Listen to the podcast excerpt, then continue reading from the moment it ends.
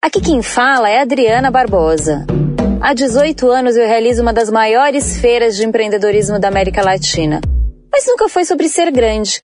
É sobre dar força para os pequenos negócios, como a Superget, que para oferecer tranquilidade para o seu negócio não vai aumentar o preço da máquina.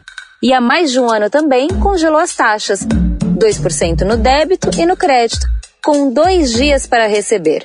Além disso, está lançando junto comigo o podcast Superar dicas e histórias de empreendedores que acreditam na força dos pequenos. Isso é consistência e compromisso com você.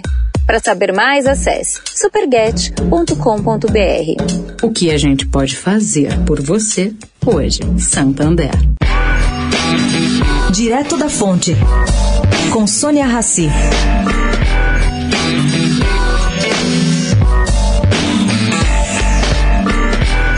Bom, gente, há cerca de três meses da data prevista, as eleições municipais ainda não têm futuro assim certeiro.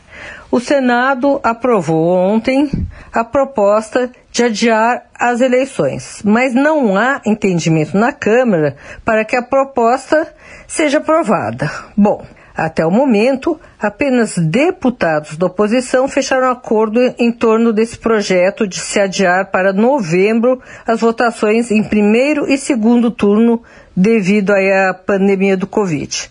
O Centrão, bloco informal de partidos de centro-direita com forte influência na casa, resiste a essa mudança de calendários.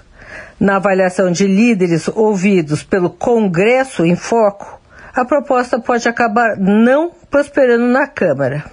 A casa é considerada mais suscetível à pressão de vereadores e prefeitos, que são importantes cabos eleitorais dos deputados.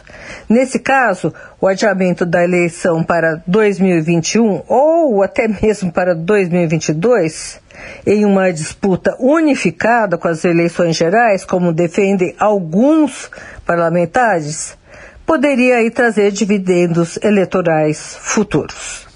Sônia Raci, direto da fonte para a Rádio Eldorado.